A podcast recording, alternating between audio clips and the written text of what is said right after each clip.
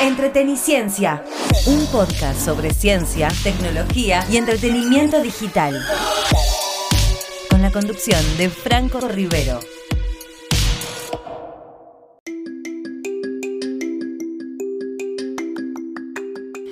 Hola, hola, ¿cómo están? Bienvenidos a un nuevo episodio de Entreteniciencia, este podcast que hacemos de forma semanal, en donde cubrimos temas de ciencia, tecnología y entretenimiento digital. Mi nombre es Franco Rivero y como siempre empezamos a desplegar las alas en este podcast con nuestro tema principal.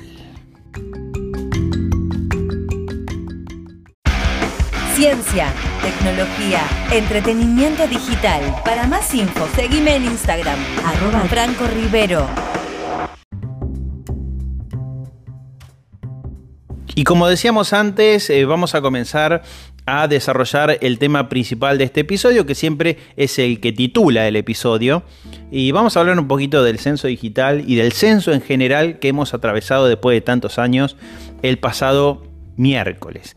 Que bueno, no estuvo libre de controversias y de eso se trata un poquito hablar eh, de las controversias que surgieron alrededor de este censo tan particular, híbrido, por, varios motivos.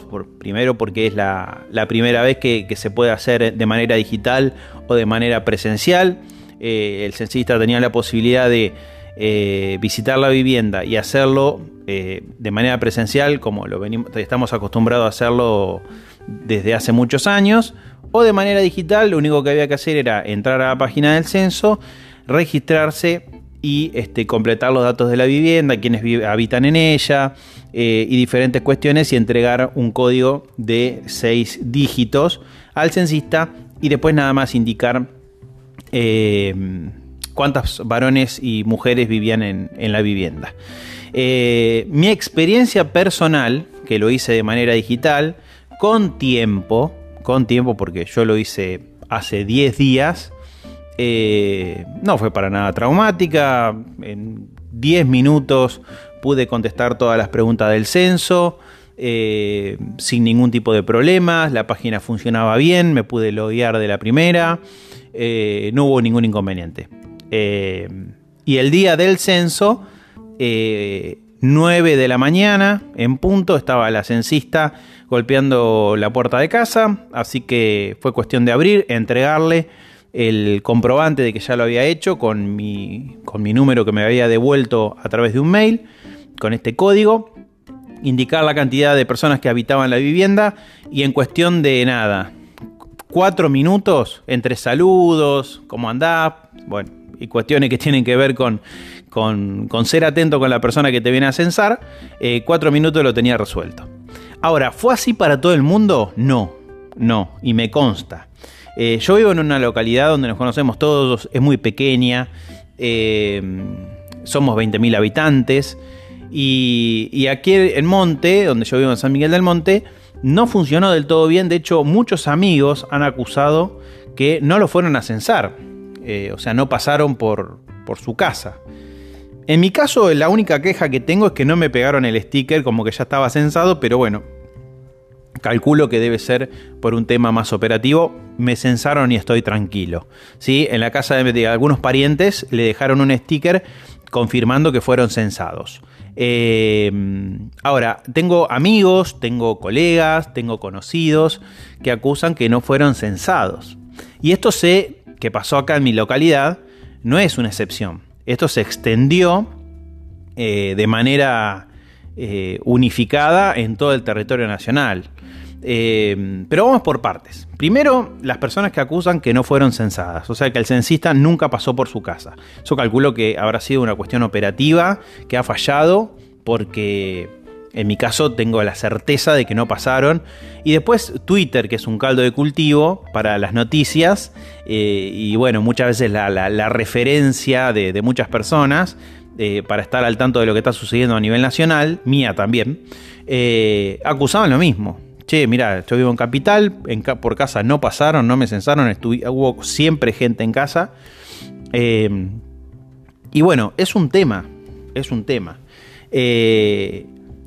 Después otro punto que podemos desarrollar y que quiero desarrollar es que aquellos que, que ingresaron el 18, porque se podía, a completar el censo la página no respondía, daba denegación de servicio.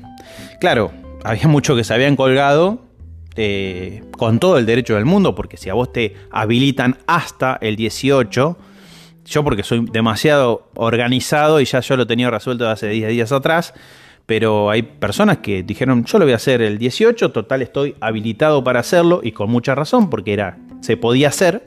La página arrojaba denegación de servicio, por lo tanto eh, no podían entrar, era mucha gente y el servidor donde está alojada la página se vio superado por la cantidad de personas que querían completar el censo digital a último momento y no lo pudieron hacer. Eso está mal. Está mal porque si a vos te dan, si es hasta el 18, el hasta el 18 tiene que funcionar perfectamente. O sea, te tiene que dar servicio. No puede ser que vos te quieras conectar y que no, tengas eh, la posibilidad de hacer el censo de manera digital si está pautado que en esa fecha lo puedes hacer. Así que, bueno, ese es otro problema. Personas que no lo pudieron hacer de forma digital en, una fecha que ya que, estaba pautado que se podía hacer, que era el mismo día del censo. Eh, cuestión que, bueno, ahora resulta que lo van a extender una semana por todo este problema que surgió. Eh, se va a poder ingresar a la página del censo hasta el martes 24 de mayo y se va a poder completar de manera virtual aquellas personas que han quedado fuera del censo para tener una certeza, ¿no? Porque si no, son datos parciales lo que podemos incurrir. Los datos que van a arrojar esta primera camada de que fueron censados van a ser parciales. Porque si yo conozco cinco personas que no fueron censadas, y así sucesivamente, es un montón de gente que no fue censada. Eh, lo cual eh, queda claro que los datos no van a, van a ser erróneos. Después hay una cuestión que se habló mucho en Twitter, sobre todo los especialistas en seguridad de la información y ciberseguridad, que decían que eh, había que poner el número de documento, por lo tanto no era anónimo. Y la gente del INDEC, que organizó el censo, decía que no, que los datos en realidad, esos datos no se guardaban. Eh, simplemente era para validar la identidad de la persona y que después esos datos del DNI no se, no se validaban con respecto a lo que se cargaba después. Eso es incomprobable. O sea, eso me lo pueden decir a mí, se lo pueden decir a fulano, se lo puede decir a sultano, y no hay manera de comprobar que no este, chequen, digamos, que no se almacenen los datos de, identidad del DNI y el email de la persona. Eh, me lo puede decir el director del INDEC, me lo puede decir el presidente de la Nación, eh, pero yo la verdad es que no tengo por qué creerles, ni, o sea, independientemente del partido político que sea. Eh, si hay un dato para completar, es un dato que se almacena, es un dato que es válido y es un dato que es muy valioso. Yo no creo que lo vayan a desperdiciar y es una opinión personal. Así que bueno, muchas dudas con respecto al censo, que realmente debería haber sido, eh, que yo creo que va a ser el último censo híbrido que se va a hacer, porque bueno, calculo que dentro de 10 años haremos un censo completamente digital, calculo yo, ¿no? Eh, pero una experiencia desorganizada, muy desorganizada, eh, y a las pruebas me remito, ¿no? Todo lo que hemos hablado en este primer bloque. Espero que para el 24 de mayo eh, tengamos un poco de claridad sobre este ríspido tema y tengamos un horizonte como para saber quiénes somos y cuántos somos. Como decía la Nata el otro día, no podemos preguntarnos, no podemos calcular nosotros cuántos somos. Realmente es grave.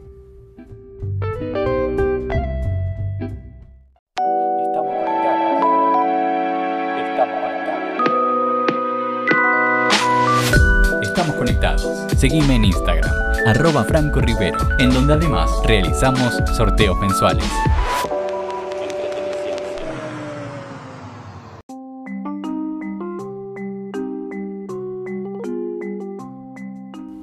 Vamos a hablar un poquito en este bloque de tecnología de consumo y para los que preguntan, que siempre hay gente que pregunta en Instagram, eh, en mi Instagram que me encuentran como Franco Rivero, siempre me preguntan por teléfonos celulares vive. Yo digo que junto con el tema de videojuegos es una de las consultas más eh, habituales que semanalmente incurren en mi Instagram. Eh, mensajes privados, a veces hago algunas preguntas abiertas y siempre tienen que ver sobre teléfonos celulares y videojuegos en su mayoría. Eh, y tengo para recomendarles, estamos en plena actualización de, gama, ¿no? Han salido ya los nuevos teléfonos de alta gama, tenemos una serie de, de teléfonos nuevos de diferentes compañías y particularmente hay un público que es fanático, fiel a Motorola, Samsung y, que sigue. Este, y una de las preguntas que yo hacía era si eh, evaluaban comprar teléfonos de otra marca y la mayoría opinaba que estaba dispuesto, pero muchos que no, que er, le eran fiel a una marca determinada. Bueno, una de las marcas que hizo una renovación en su alta gama es Samsung, que lanzó su nueva familia de Samsung Galaxy S22. Esto ya lo habíamos hablado en, otro programa de entretenimiento, en otro episodio. Eh, ya les di las características, los pueden buscar eh, en los episodios anteriores. Y la familia completa consta del S22, el S22 Plus y el S22 Ultra. Son hermosos teléfonos todos. Eh, el tema es el dinero que hay que desembolsar por esos teléfonos de alta gama, ¿no? Hay un público, obviamente, que lo puede comprar y está dispuesto a desembolsar ese dinero, y otro que eh, todavía lo tiene que seguir prefigurando. Pero bueno, hay alternativas dentro de, Samsung, ¿no? Digo para los que siguen la marca y para estos que me decían, no, yo sigo eh, con Motorola, yo sigo con Samsung. Para los que siguen con Samsung, la gente de Samsung Argentina me mandó el otro día para probar el Samsung Galaxy S21 Fan Edition, ¿sí? Eh, que la verdad que tiene una pinta bárbara. Me encantó el teléfono, compacto, eh, los materiales de muy buena construcción, los bordes de aluminio, la parte de atrás de plástico, pero este, es con un plástico que, al tacto le sienta bien, o sea, no, no le quedan los dedos marcados. Eh, y la verdad que tiene un precio muy acomodado, ¿sí? Por ejemplo, en la tienda, en, la tienda Claro, en la tienda Movistar, se consiguen en 12 cuotas sin intereses a 145 mil pesos. Es un teléfono de alta gama, ¿sí? Está bien, es un S21 Fan Edition, no es un S22, pero tiene un precio bastante acomodado teniendo en cuenta que los S22 son más caros. Y viene en colores blanco, este, que a mí me encantó, porque el que yo, el que me vino a mí es de color blanco y me, gustó mucho. Incluso con una funda transparente queda muy, pero muy pintón, la verdad, refachero. Viene en color negro también, color rosa y color este, verde. Eh, viene con 128 GB de memoria de almacenamiento, lo cual es una muy buena noticia. Eh, está más que bien.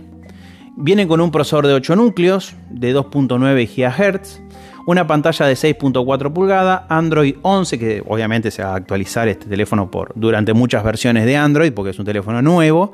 Recordemos que si bien la familia Samsung Galaxy S21 se lanzó eh, el año pasado para esta altura, digamos un poquito antes, ¿no? En marzo, eh, el Fan Edition recién llegó a fines del año pasado, principios de este. ¿eh? es el último que sale, el FE, la versión FE. Y viene con una cámara principal de 12 eh, megapíxeles, otro sensor de 8 y otro sensor de 12.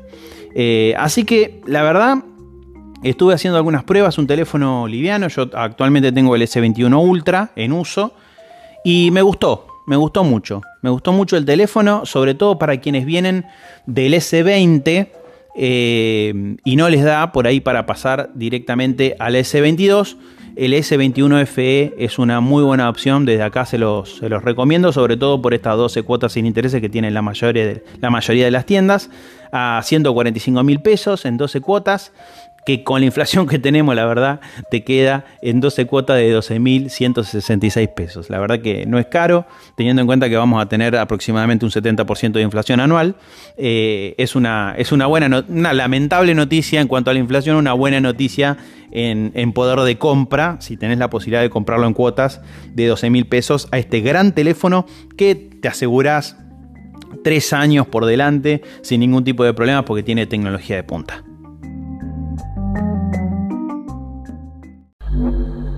Para más info sobre ciencia y tecnología, seguime en Instagram. Me encontrás como Franco Rivero.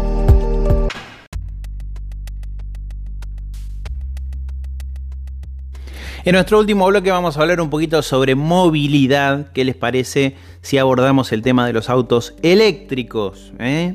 Que es un tema siempre de actualidad, ¿no es cierto? Porque la verdad que este, cada vez hay una oferta mayor de autos eléctricos en todo el mundo y Argentina parece que no se queda atrás y desarrolla su primer auto eléctrico 100% argentino, hecho, fabricado en San Luis por la empresa Coradir. Se llama Tito, un nombre bien autóctono para este auto eléctrico eh, que me parece más que acertado. ¿eh? Ya, se puede, ya se puede reservar. Eh, y tiene algunas cositas interesantes. Bueno, estalló la noticia, ¿eh? porque la verdad que desde el, desde el mes de... No, de ahora, desde hace dos semanas que se viene hablando mucho de este auto y ya se han eh, probado, se han, se han, realizado las primeras pruebas con especialistas que le han dado el visto bueno. Yo la verdad que no me gustaba mucho la pinta del auto. parece como un auto medio old fashion, así medio viejo eh, y demasiado chiquito. Es muy parecido a un Smart, ¿sí? Pero el Smart es como es más moderno. Este como que me da, me da la sensación de que es un auto viejo. La ventaja que tiene son la variedad de colores que viene, que viene en verde, naranja, que es bastante gracioso porque es un auto muy compacto. Y es un auto ideal para ciudad. Viene en rosa también, azul y blanco. Y amarillo. Eh, bueno, más allá de que si te gusta eh, la pinta que tiene, los colores, la verdad que es una buena noticia que se fabrique este tipo de productos acá en la Argentina. Eh, ¿Y qué se puede hacer con el Tito? Bueno, como primera medida está homologado para cuatro pasajeros, o sea que puede transportar a cuatro personas. Y se enchufa como un electrodoméstico. Vos lo cargas en tu casa, lo enchufas a la corriente y podés hacer 100 kilómetros. 100 kilómetros es un montón con una sola carga. ¿eh? Así que es una muy, pero muy buena eh, noticia. El tema de esto, ¿saben qué? Es el valor. Eh, es, bastante, es bastante caro. No es barato. ¿sí? Es un auto compacto, como le decía. Tiene dos puertas. Hay que entrar con, con la butaca reclinada. Y, barato no es. Es bastante rústico adentro. Este, no le estoy tirando palos altitos, estoy diciendo lo que a mí me parece. ¿eh? Tiene un volante, un volante que parece de la década de los 90. El tablero está bastante bien, espacio reducido adentro, pero la buena noticia es que, eh, que bueno, se hace acá en la Argentina. Eh, algo que me dejó inquieto, la verdad, es que no tiene airbag, ¿sí? Porque todavía no está homologado y no se lo exigen en realidad. Está homologado el auto, pero no le exigen a los autos eléctricos eh, llevar airbags. Pero la verdad que se lo podrían haber puesto, porque es un salto legislativo que hicieron, le hicieron la gambeta así eh, a la ley y eh, se aprovecharon de eso para gastar menos, calculo. Pero hubiese estado bueno por una, cuestión de seguridad al manejar, ¿no? Después, bueno, tiene una pantalla en el centro, obviamente multimedia que tiene este, para música, radio, música. Pero me encantó el Tito, ¿eh? está, está, está, copado, está buena la idea, me gustó la idea de que puedas hacer 100 kilómetros, que se fabrique en Argentina, que sea 100% eléctrico y vamos todavía con las energías renovables. Vamos para adelante con este tema que hay que meterle mucha pila. Estaría muy bueno que eh, los precios empiecen a, a, bajar porque eh, el precio oficial es de 17 mil dólares, un número, ¿eh? Es, y tiene un plazo de entrega a 120 días y estaría bueno que ahí esté el Estado eh, de alguna manera impulsando estos desarrollos, bajándole un poquito las tasas de impuestos, como para que sean competitivos, ¿no? Porque por 17 lucas te compras un auto muy bueno, usado, de, de, otra gama, de otra categoría, a nafta. ¿eh? Eh, para volver competitivo a este sector hay que darle un empujón eh, y una mano desde el punto de vista de los impuestos, ¿no? Ya sea que, sea importado el auto o sea eh, fabricado acá en Argentina. Pero, pero bueno, eh, estaría bueno que esos 17 mil dólares no sean tan prohibitivos, sobre todo el precio del dólar que tenemos hoy. Así que bueno, vamos a ver qué pasa con el Tito y lo seguiremos informando desde acá de Entreteniciencia.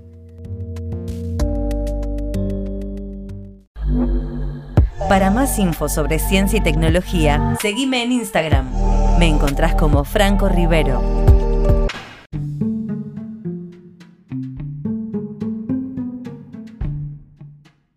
Y como siempre se nos pasa volando el tiempo y nos queda corto el programa porque yo tenía ganas de hablar de un montón de noticias más, de tecnología, de videojuegos, de ciencia, de celulares. Tenía un montón de cosas para compartir con ustedes que quedarán seguramente para los próximos episodios de Entreteniciencia. Atención con algo, atención con algo, ¿eh? No para la semana que viene, pero les voy a estar preguntando en mi Instagram qué es, eh, cuál es el tema que quieren que aborde en mi próximo programa especial de Entreteniciencia. ¿eh? Acuérdense que cada dos o tres episodios, cada tres o cuatro episodios tenemos un programa especial en el que hablamos eh, puntualmente de un tema en particular. Por ejemplo, hablamos de educación en una vez, hablamos también de seguridad de la información, de videojuegos, sobre procesadores. Eh, les voy a estar compartiendo la semana que viene este, una, una, historia en mi cuenta de Instagram que me encuentran como Franco Rivero, en donde van a poder votar sobre el tema que vamos a abordar en el programa especial en, los próximos, en las próximas semanas. Recuerden que pueden escuchar el programa Entreteniciencia también todos los viernes, además de en Spotify, todos los viernes a la una de la tarde por FM del Monte 90.1 y www laradiomonte.com.ar para todo el mundo. Mi nombre es Franco Rivero y lo despido hasta la próxima semana. Ya abordaremos más tecnología de consumo, ciencia y entretenimiento digital en este humilde programa que se llama Entreteniciencia. Chao. Entreteniciencia, un podcast sobre ciencia, tecnología y entretenimiento digital, con la conducción de Franco Rivero.